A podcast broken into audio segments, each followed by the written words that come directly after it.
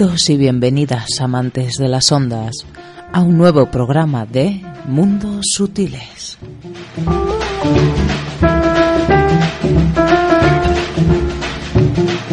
Programa mensual que ya sabéis que podéis escuchar el primer jueves de cada mes a las 9 de la noche y repetición el domingo a las 11 de la mañana.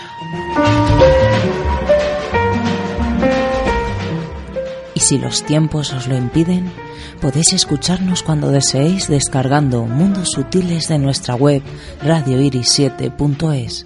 Descarga programas Mundos Sutiles.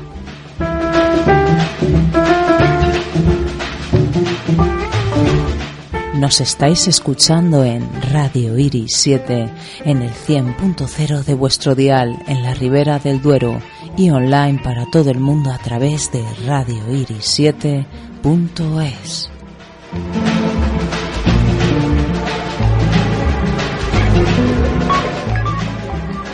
Rompamos los límites del espacio. A través del mundo cibernético comuniquémonos. Nos encantaría poder saber vuestras opiniones, sugerencias, reflexiones en mundosutiles@radioiris7.es.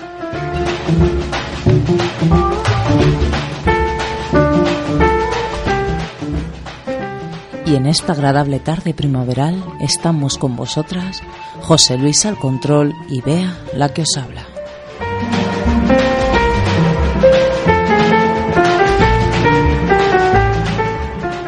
El programa de hoy es un puzzle, un puzzle configurado por diferentes reflexiones para acercarnos un poco a entender el malestar mental y cómo ese malestar mental es alimentado por esta época en la que vivimos. Todas estas reflexiones tienen un fin, el fin por el que lucharé hasta dejar de ser materia, romper el estigma que, que gira en torno a las personas psiquiatrizadas y no dejar de luchar por la tan costosa libertad del ser.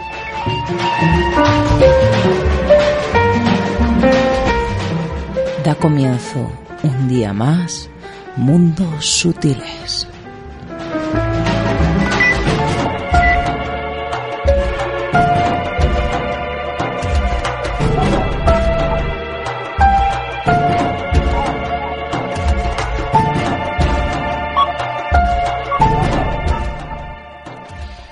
Y para empezar, dos audadas, Cebolla Cósmica y Gertrudis.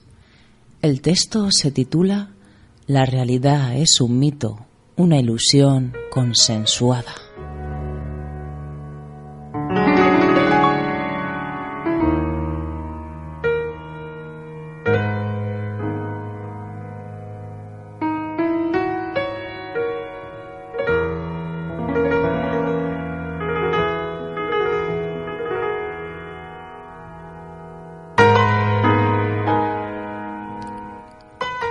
Oscuridad, el primer miedo de los seres con pulgar oponible, con pies en la tierra y cabeza en el cielo, razón atrincherada, gafas empañadas, verse a una sola consigo misma, un solo ser.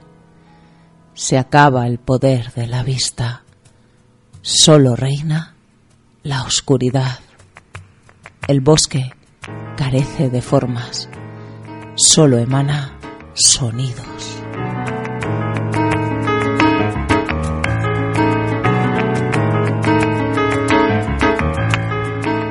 Y la vida es una película.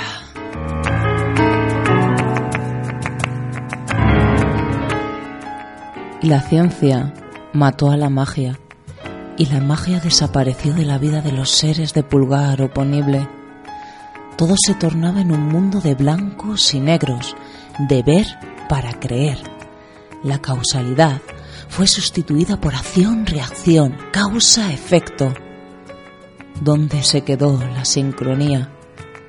El misterio de la vida, la parte oculta, insoportable oscuridad, aterradora, hace temblar todas las vísceras, las entrañas castañetean, los seres de pulgar oponible no lo aguantan, no soportan a la dama oscura, porque muchas veces ya no se aguantan ni a ellos mismos, y así se lanzaron a resolver y a deshacer.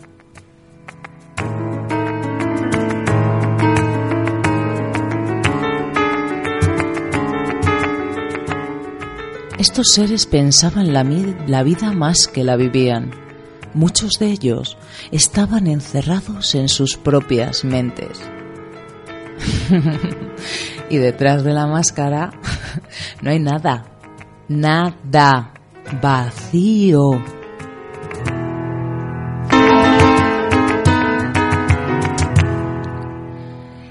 Quería teta y sopa, todo a la vez. Mm, ah.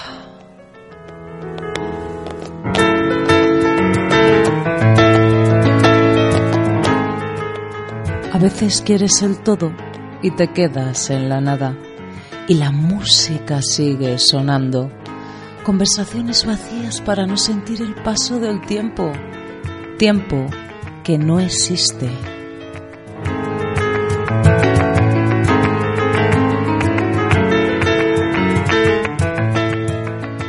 La fantasía se distorsionó.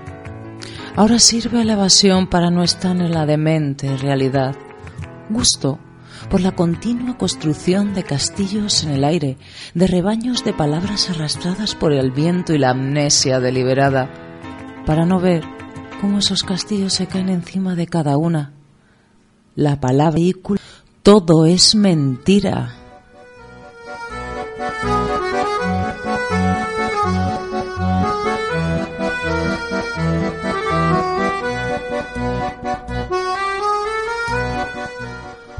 Ojos que no ven, corazón que no siente, y así, en el país de los ciegos que miran y no saben ver, nadie siente algo que huele a vida.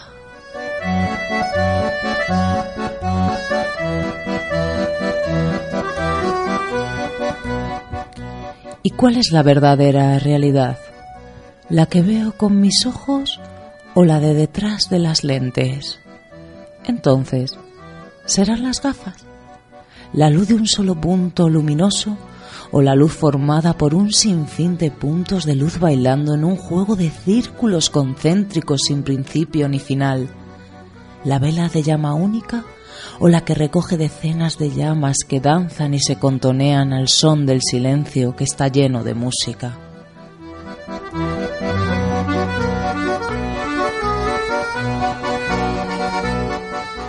La materia y la energía, las señales del mundo externo que nos atraviesan y que los seres convierten en sensaciones internas como por arte de magia, un punto de laguna misteriosa. ¿Cómo se transforma? ¿Acaso hay algún traductor invisible detrás?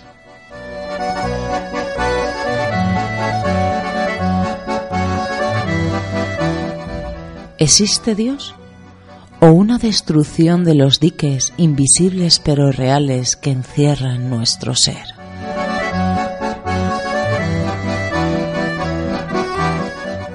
Y la mente se vació, la vida siguió su curso.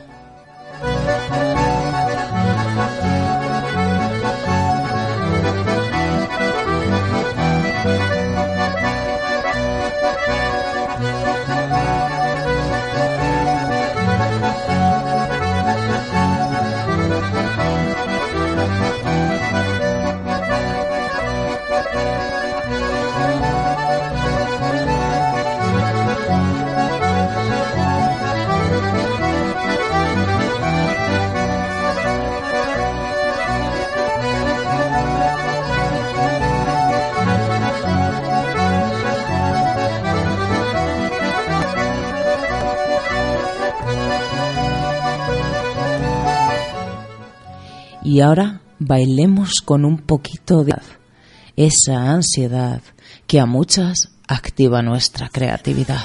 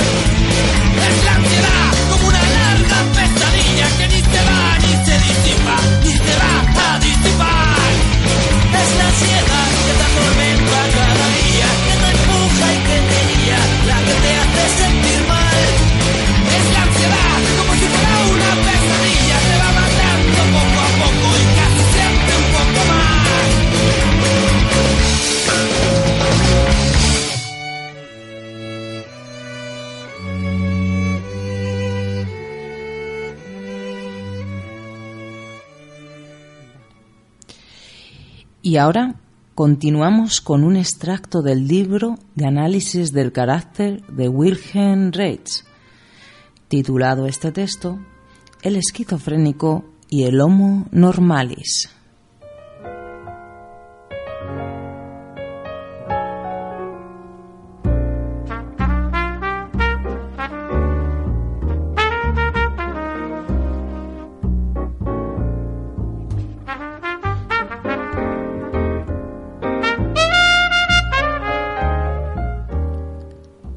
El mundo del esquizofrénico confunde en una sola experiencia lo que se mantiene cuidadosamente separado en el Homo normalis. El Homo normalis, bien adaptado, se compone exactamente del mismo tipo de experiencias que el esquizofrénico. La psiquiatría profunda no deja dudas al respecto. El Homo normalis difiere del esquizofrénico solo en que estas funciones están ordenadas en otra forma.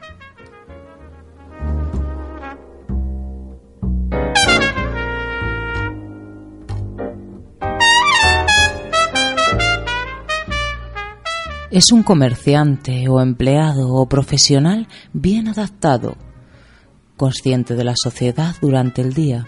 Superficialmente se le ve ordenado. Vive sus impulsos secundarios, perversos, cuando abandona su hogar y su oficina para visitar alguna ciudad alejada en ocasionales orgías de sadismo o promiscuidad. Esta es la capa intermedia de su existencia, clara y definidamente separada del estrato superficial.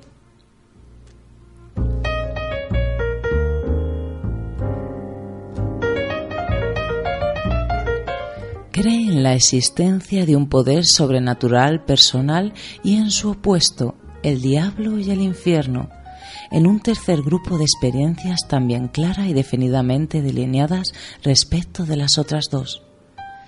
Estos tres grupos básicos no se mezclan entre sí.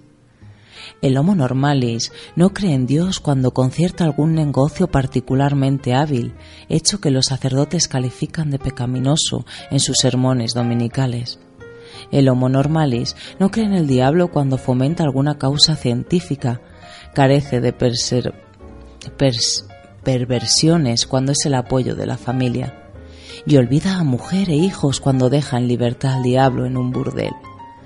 Existen psiquiatras que refutan la veracidad de estos hechos, otros no los refutan, pero dicen que así son las cosas, que este tipo de clara separación entre el infierno diabólico y el estrato social es sólo para bien y hacia la seguridad del funcionamiento social.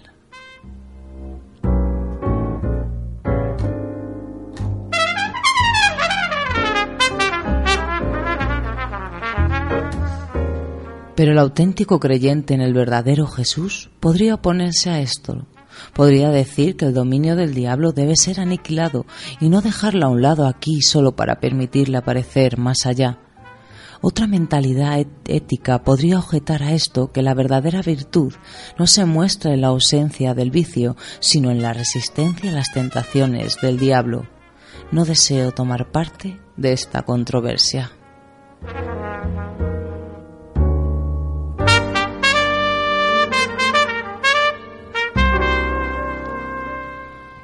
Creo que, otra vez, dentro de este marco de pensamiento y de vivir, cada uno de los bandos puede jactarse de alguna verdad. Queremos permanecer fuera de este círculo vicioso a fin de comprender al diablo tal como... Lo cierto es que el esquizofrénico en general es mucho más honesto que el homo normalis, si aceptamos la derechura de expresión como indicio de honestidad. Todo buen psiquiatra sabe que el esquizofrénico es honesto hasta el punto de la modestia.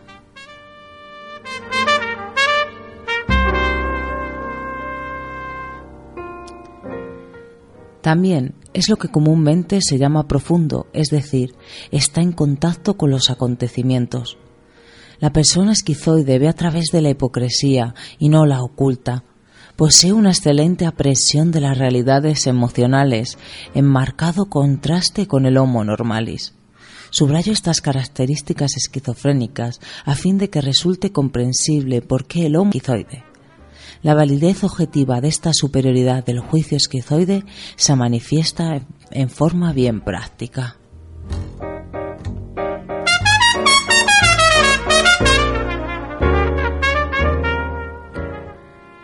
Cuando deseamos llegar a la verdad de los hechos sociales, estudiamos a Ibsen o a Nietzsche, ambos enloquecieron, y no los escritos de algún diplomatado del Partido Comunista.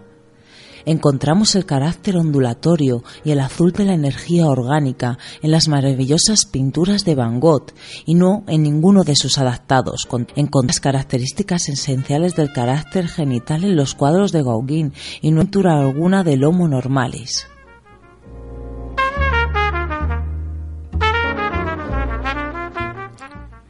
Tanto Van como Gauguin terminaron psicóticos. Y cuando deseamos aprender algo acerca de las emociones humanas y de las experiencias humanas profundas, recurrimos como biopsiquiatras al esquizofrénico y no al homo normalis. Ello se debe a que el primero nos dice con franqueza lo que piensa y lo que siente, mientras el homo normalis nada nos dice, y nos obliga a excavar años enteros antes de sentirse dispuesto a mostrar su estructura interna. Por consiguiente, mi afirmación de que el esquizofrénico es más honesto que el homo normalis parece correcta.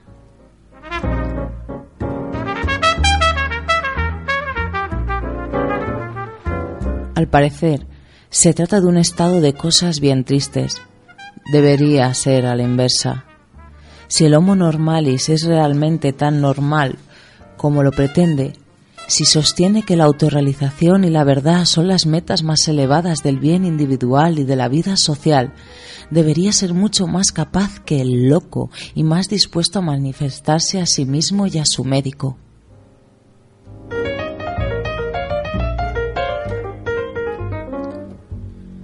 debe haber algo básicamente erróneo en la estructura del Homo normalis.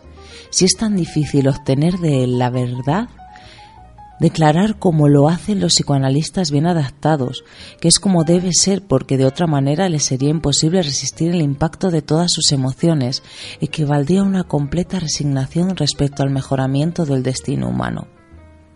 No podemos basar un mejoramiento de las condiciones en el conocimiento más amplio del alma humana y al mismo tiempo defender su resistencia a manifestarse a sí mismos. Una cosa o la otra.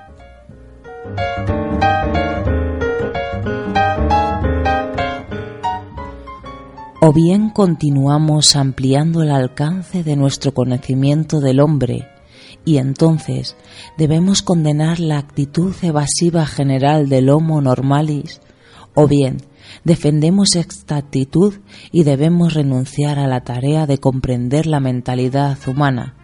No existe otra posibilidad.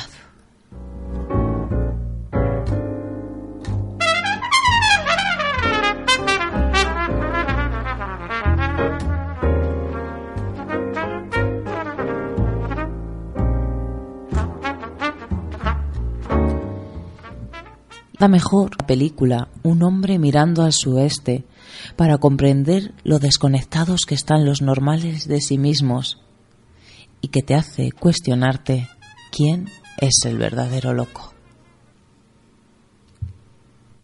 ¿Por qué quiere curar? ¿Puede darme un motivo serio que podamos discutir ahora los dos? Antes, si usted no es un chiflado, yo tendría que admitir que realmente es un extraterrestre. ¿Sabe lo que eso significaría? Que el chiflado soy yo. La naturaleza solo permite un desarrollo muy lento. Favorece más fácilmente un cambio de especie que un cambio de conciencia. Yo soy más racional que ustedes. Respondo racionalmente a los estímulos. Si alguien sufre, lo consuelo. Alguien me pide ayuda, se la doy. ¿Por qué entonces usted cree que estoy loco? Si alguien me mira, lo miro. Alguien me habla, lo escucho. Ustedes se han ido volviendo locos de a poco por no reconocer esos estímulos. Simplemente por haber ido ignorándolos. Alguien se muere y ustedes lo dejan morir. Alguien pide ayuda y ustedes miran para otro lado. Alguien tiene hambre y ustedes dilapidan lo que tienen. Alguien se muere de tristeza y ustedes lo encierran para no verlo. Alguien que sistemáticamente adopta esas conductas, que camina entre las víctimas como si no estuviera. Podrá vestirse bien, podrá pagar sus impuestos, ir a misa, pero no me va a negar que está enfermo. Su realidad es espantosa, doctor.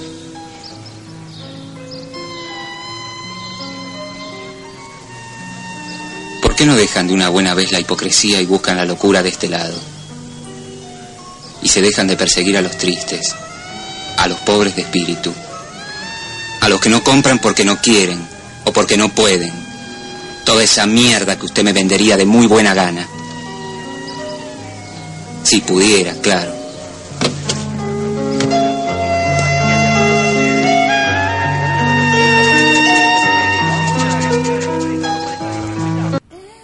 Y ahí está el problema, que ya no respondemos a los estímulos. Estamos como adormecidos, adormecidas. Acontecen cosas a nuestro alrededor. Luego nos sorprendemos cuando alguien explota de una manera inesperada o rompe con lo normal. Y perseguimos a los débiles, como bien dice. Y para seguir un poquito más, ahora os dejo con una canción de Taures Zurdos, Planeta Ruido.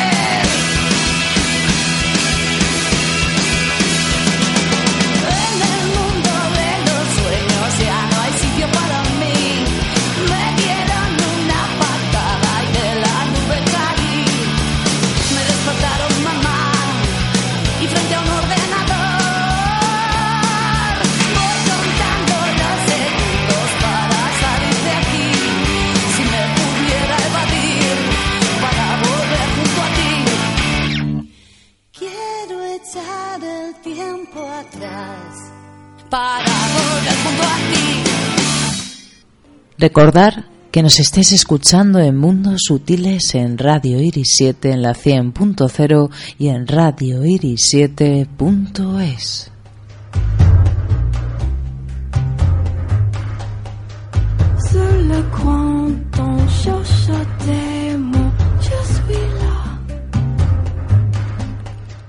Continuamos con una reflexión hallada en una de mis mejores fuentes, la página de primeravocal.org, que programa tras programa os recomiendo visitarla y leer sus artículos y ver sus documentales. En esta ocasión he seleccionado una reflexión procedente de Asturias titulada Locura y rebeldía son osas de la misma cueva.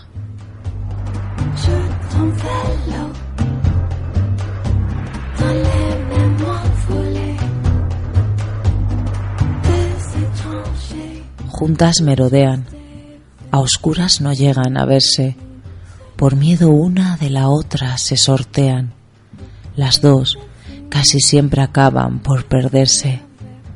Un entorno que enfrenta iguales ya necesita temor para preservar el aislamiento, extremar el miedo a lo desconocido que ambas osas llevan dentro es vital para preservar el tedio.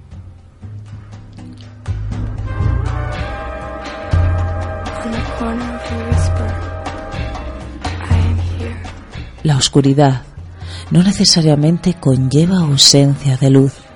Se mide en función de todas las luces que nos anclan en la banalidad de una vida disecada. Es entonces que una osa se desencanta y otra osa practica el desencuentro.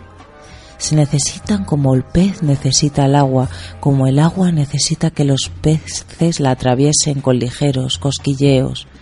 Sin embargo, casi nunca se atreven a darse la vuelta y a mirarse a los ojos.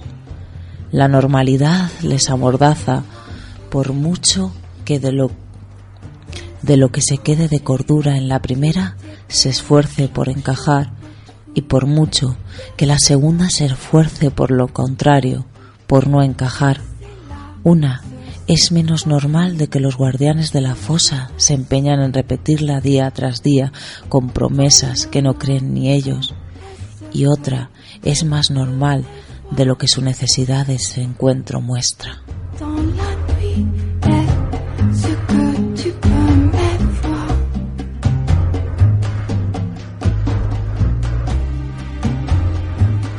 En ocasiones sienten instantes de conexión como dos miradas a ciegas que sabes que han visto algo pero no saben muy bien el qué, o quizás no quieren saberlo, deseándolo a bocajarros, contradicciones de las que no es preciso no culparse ni apuntarse, contradicciones que nos hacen bellamente distintas.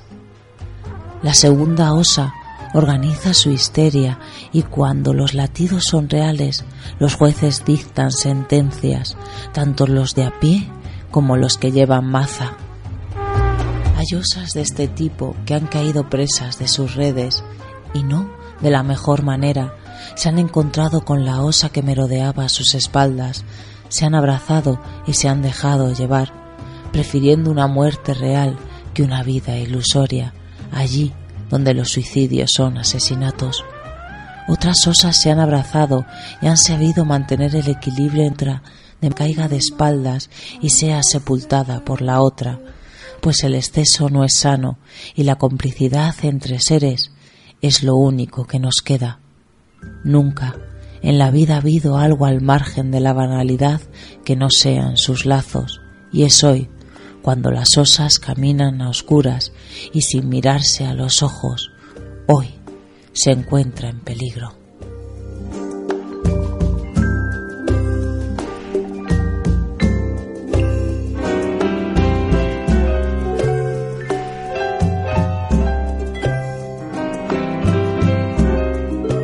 Guardianes de la normalidad utilizan la estrategia de confundir a la segunda osa con la primera para enfrentar a las osas de otras cuevas, incluso de las que comparten habitáculo. Hacer esta confusión significa afirmar que los alaridos y mensajes de la osa son fruto de su enajenación, alejadas de la realidad y por lo tanto indignas del contagio. Si muchos contagios resultan rentables y cómodos, este precisamente no lo es. A veces los guardianes no lo hacen de manera consciente, sino que es la rutina, la costumbre, la ignorancia o la cobardía la que hablan en nombre de los mismos. Son meros ejecutantes de sus guardianes. Un momento. ¿Los guardianes también tienen guardianes? En efecto, así es. Mas este hecho no les hace menos responsables ni tampoco les disculpa.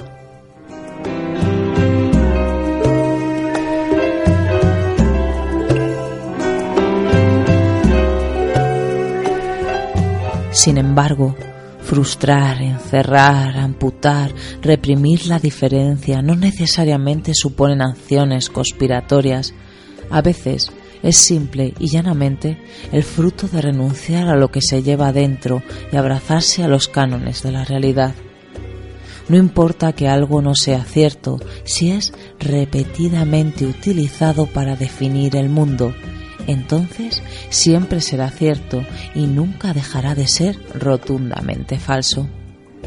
Esta estrategia se usa constantemente y es entonces cuando muchas veces ha pasado que la, osa entra en su lógica como unos labios atravesados por un anzuelo, justificándose de no ser la otra osa, de estar dentro de las filas de lo normalizado, mostrando así un mensaje que lleva a reforzar la idea de que normalidad es verdad y locura es falsedad, dando rotundamente la espalda a la osa que comparte su cueva y cerrando los ojos.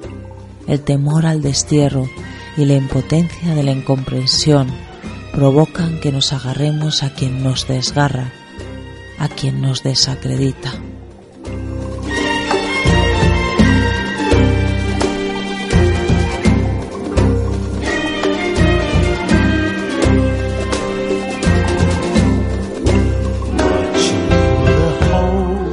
Mientras, la otra osa queda aislada con sus metáforas sobre cosas cruciales en torno a su ser.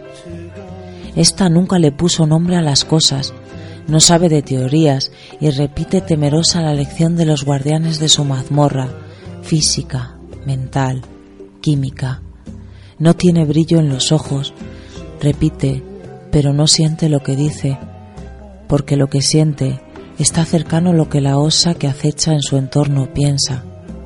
Aislada, relegada incluso por su cómplice instantánea, nunca podrá aceptar su bello desvío, nunca podrá dejar de sufrir, al menos por el hecho de no encajar, nunca podrá asesinar la culpa que carga sobre ella.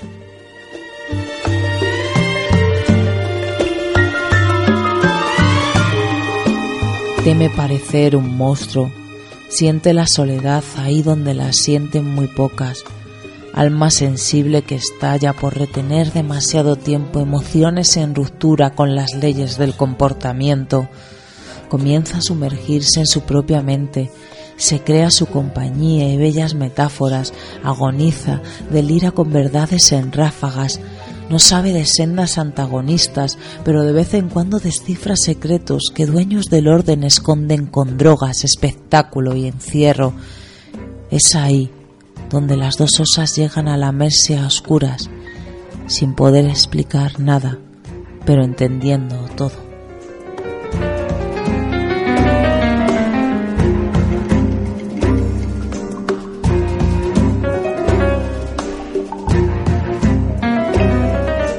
Aquellas metáforas cuentan cuentos que resultan muy difíciles de comprender para aquellos pocos que se empeñan en querer entender y no en curar.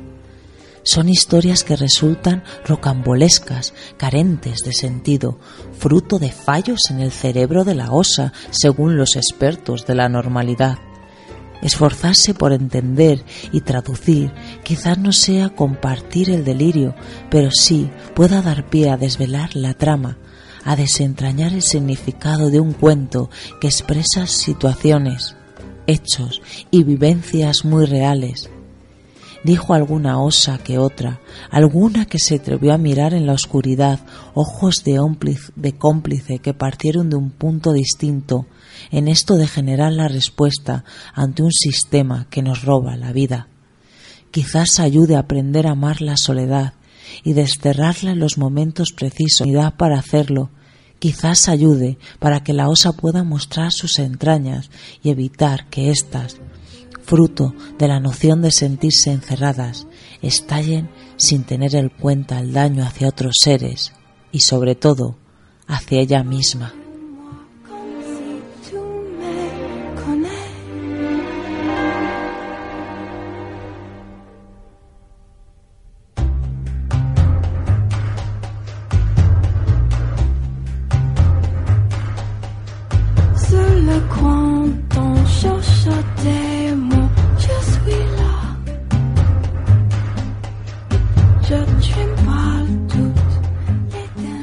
Es la anormalidad el punto de conexión entre ambas osas, unas más apoyadas en la conciencia que en el subconsciente y viceversa. Abrazarse, fusionarse, reencontrarse, descansar, apoyarse, armarse, compaginarse y no dejarse caer está en sus manos. ¿Alguien ha pensado ya que quizá formen parte de un mismo ser? Quizás en esa cueva solo haya una osa que y no dos. Quizás la primera sola era un deseo llevado a la metáfora para la segunda. Quizás al revés. No importa cuántos seres caben en una cueva. Importa la belleza que se esconde en una mente.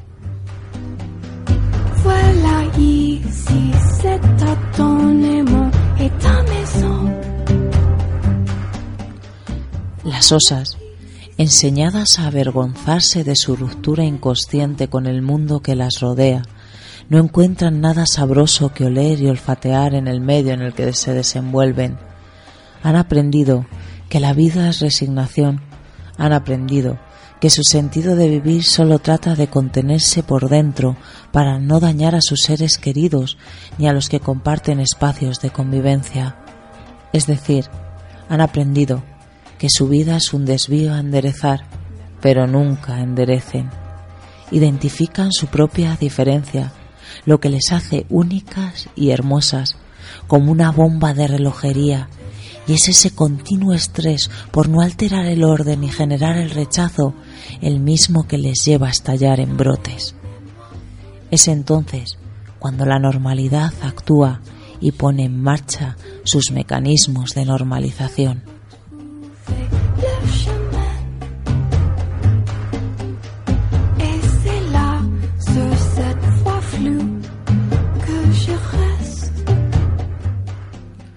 Algunos de estos se comen, de tal manera que las osas comienzan a visibilizar una etiqueta física que las distancias de las demás les señala. No solo sirven para contener a la osa, sino para avisar al resto de osas de qué pelaje se tratan. Mira, ¿has visto cómo anda esa osa? ¿Has visto cómo mueve el cuello? ¿Cómo pestañea? Ante esto, suele haber dos comportamientos generalizados entre las comunidades de osos y de osas.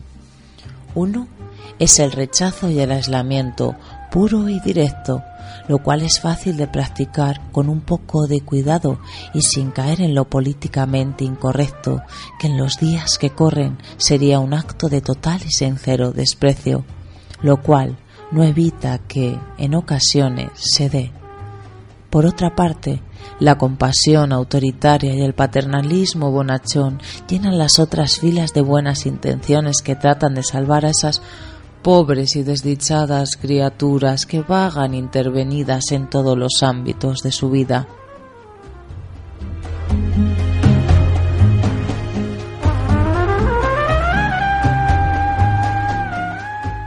El mundo este en el que habitamos está lleno de buenas intenciones y es en nombre de estas que se han cometido las mayores atrocidades de la historia.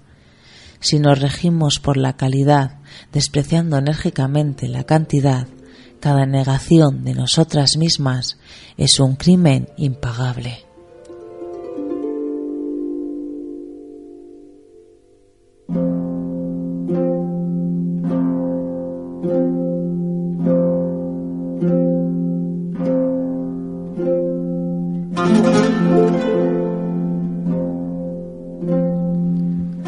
Estas osas reconocen lo insaboro de las normas de asociación y socialización entre seres, de todos los requisitos que ponen peros y cierran puertas a nuestros verdaderos deseos.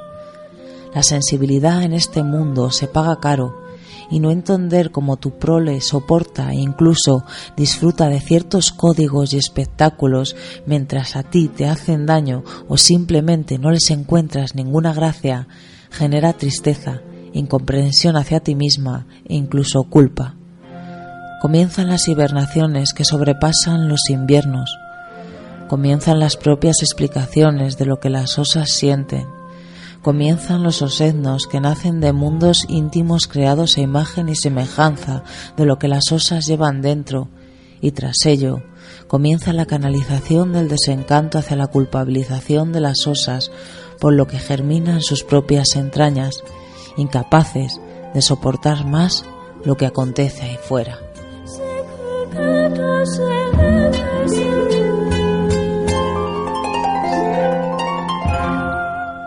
La sensibilidad, la sensibilidad puede ser una predisposición, pero no una determinación precisamente aquello que expertos guardianes de guardianes atestiguan con el fin de sacar rentabilidad a todo aquello que tiene pies y patas, a todo aquello que tiene capacidad de generar beneficios.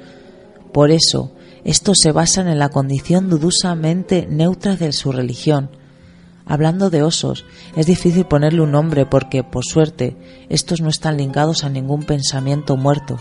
Pero hablando de, podríamos hablar de ciencia se basan en ella para terminar que uno es y no se hace, que los seres solo somos materia, un conjunto de neuronas con patas. Hablar de otros aspectos es tarea ardua para los mismos, porque hablar de ello supone formar la posibilidad o la necesidad de su propia desaparición, en definitiva, negar la necesidad que el resto de seres tenemos respecto a estos para generar lazos y terapias que nos lleven a defendernos de las agresiones a nuestra salud mental, cada una partiendo de su diferencia, a la vez que atacando para tramar y de esta manera aspirando a no tener que estar toda la vida apartando las piedras que caen del cielo.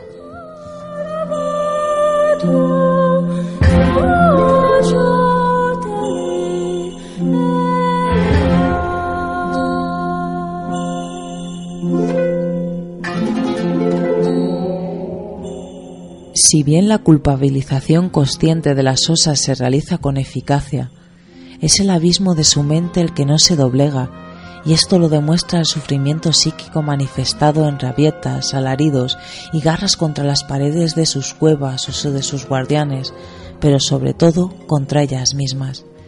Es ahí que la paz social a pequeña y gran escala prima sobre el bienestar del ser angustiado.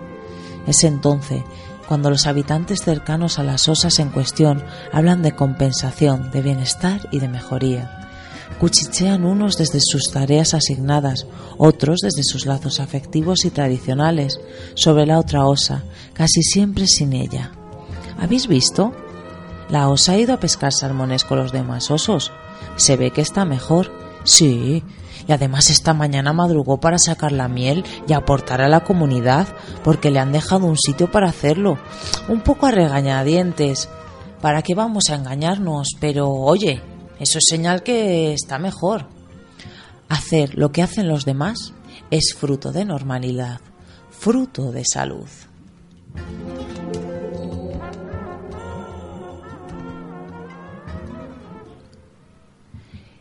Y por la tarde, por la tarde salió a rebozarse por la hierba con algún que otro oso de la infancia.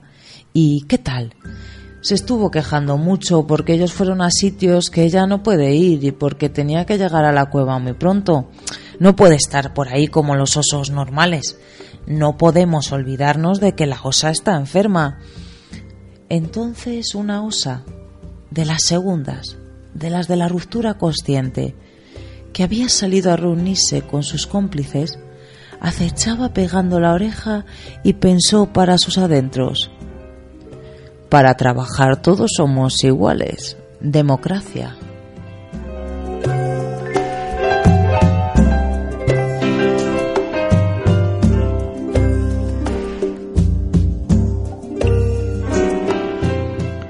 Hablemos de esta osa, cuyo camino le hace precipitarse entre los límites que existen entre la cordura y la locura.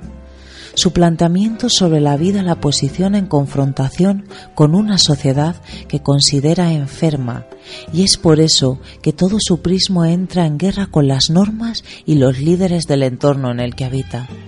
Sin embargo, esta osa es parte, quiera o no, del sistema de mercancías en el que habita y por eso está colonizada por su lógica en una cierta medida, seguramente en una dimensión mayor de la que la misma se llega a plantear o llega a reconocer. Admira muchos actos de las osas anteriores sin llegar a ponerlas por encima de nadie. Lo hace porque surgen de la espontaneidad, de sus adentros, que a la vez no son sino las protestas influidas por lo que existe afuera, pero en sí reflejan actitudes que no surgen de una previa reflexión consciente por haber tenido una conversación o una referencia.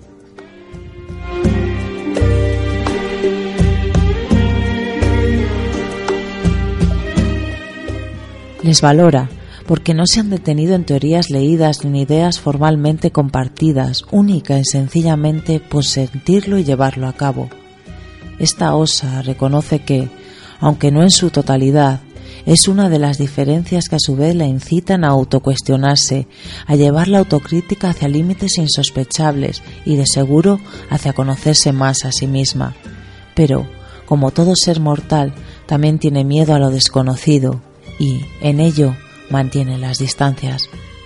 Vivir sintiéndose un intruso político en casi todos los lugares de socialización de la vida, desde que amanece hasta que anochece e incluso en la noche, requiere de una fuerza por dentro a cuidar mediante lazos de afinidad y mediante la ruptura con el aislamiento que hoy invade toda parcera de realidad consensuada.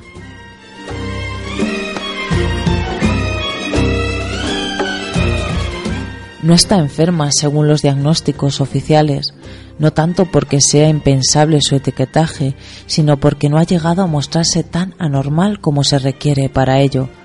Sin embargo, su camino le lleva a tener más papeletas para caer en un sufrimiento psíquico que escape de sus manos y no pueda controlar, y por lo tanto de caer enferma, o para ser apartada de en medio por los osos bien pensantes de este mundo con sus informes y diagnósticos. La diferencia entre ser apartada y apartarse por decisión propia son caminos que conducen a la misma cueva, en donde unas comienzan por una esquina, mientras que otras comienzan por otra, lo cual no quiere decir que el comienzo garantice el encuentro allí adentro. Algunas veces se entrecuzan, otras se comparten, pero otras viven en mundos aislados con puntos de conexión en donde reside el apoyo y la complicidad, cada una con sus razones por haber roto a su manera.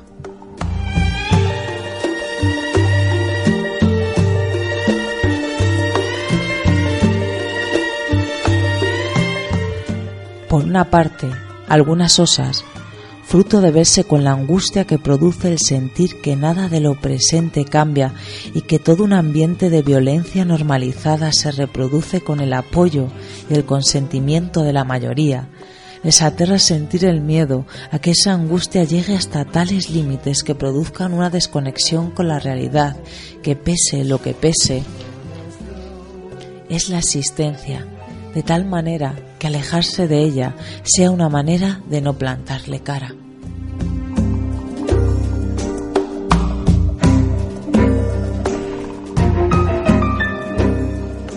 Por otra parte, también a otras osas les aterra el aceptar su sufrimiento psíquico como algo que forma parte de su esencia, pero a la vez una respuesta incontrolada a una serie de condiciones estructurales y sociales que son construidas y por lo tanto vulnerables a lo contrario, además de principales responsables del dominio de sus vidas.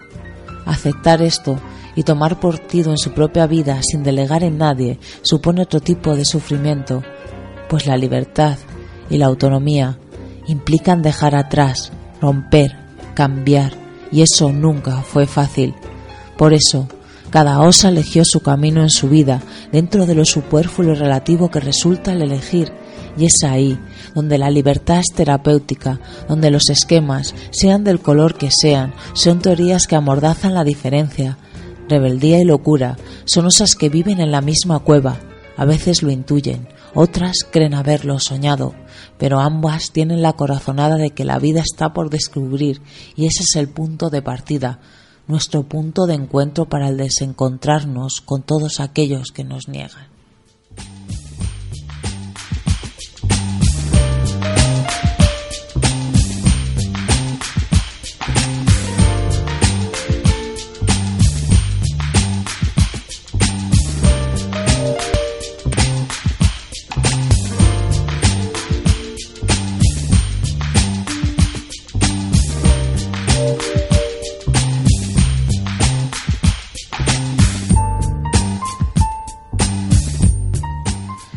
Las osas que aparecen en este relato no son seres exactos, puros y enteros. Tampoco son esquemas cuadriculados, ni pretende la lucha contra la autoridad se trata de algún tipo de salvación. Generalizar sería ir en contra de la diferencia, y los esquemas, sean normalizados o antagonistas, urge quemarlos. Tampoco se trata de mitificar nada, ni de invisibilizar el sufrimiento psíquico, tan solo señalar lo que, para nosotras, son los causantes y desencadenantes del deterioro mental, dejando bien claro que gozar de una completa salud en una sociedad enferma es fruto de una deshumanización creciente de la que somos partícipes por obligación y enemigos por elección.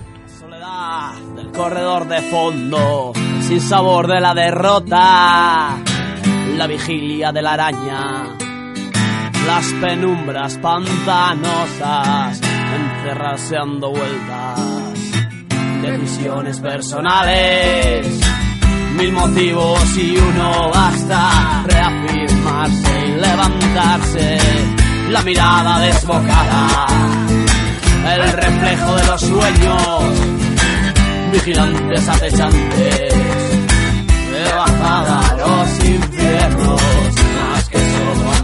el peligro, gritando contra corriente. A tu lado me es más fácil ser igual y diferente. La soledad del corredor de fondo, sin sabor de la derrota, la vigilia de la araña. Las penumbras pantanosas, encerrarse dando vueltas, decisiones personales, mil motivos y uno basta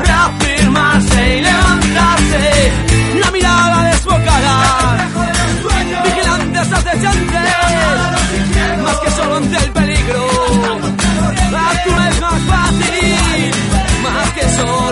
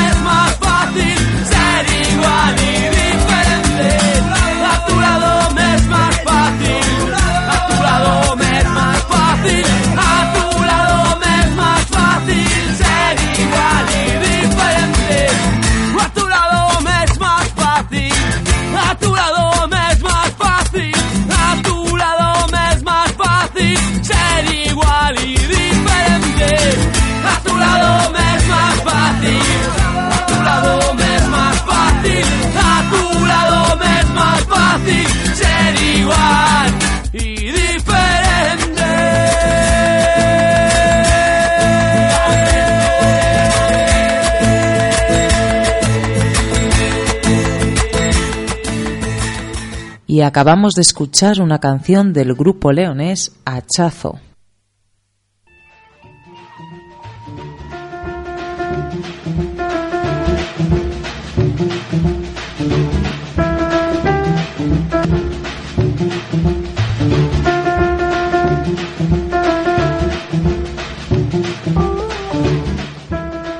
día más, Mundos Sutiles llega a su fin.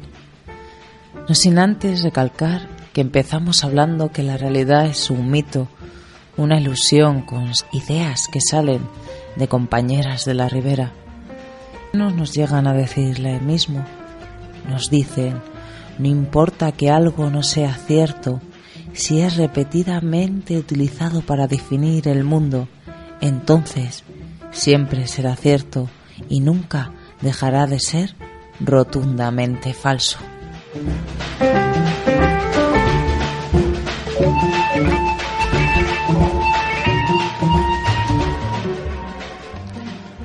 Al final, no dejamos de vivir lo que la mayoría acepta o ve, criminalizando y apartando al diferente, aunque digamos lo contrario y nos demos aires de progres y liberales, pero todo no deja de ser una absurda máscara.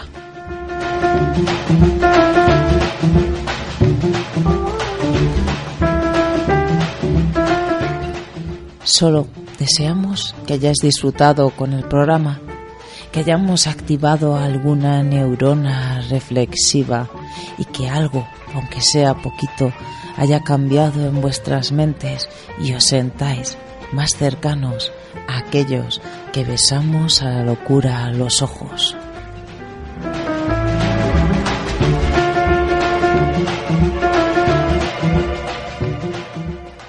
Sin más dilaciones, se despiden desde Radio Iris 7, José Luis al control y vea la que os habla, y no olvidéis que la verdad absoluta no existe, y esto es una verdad absoluta.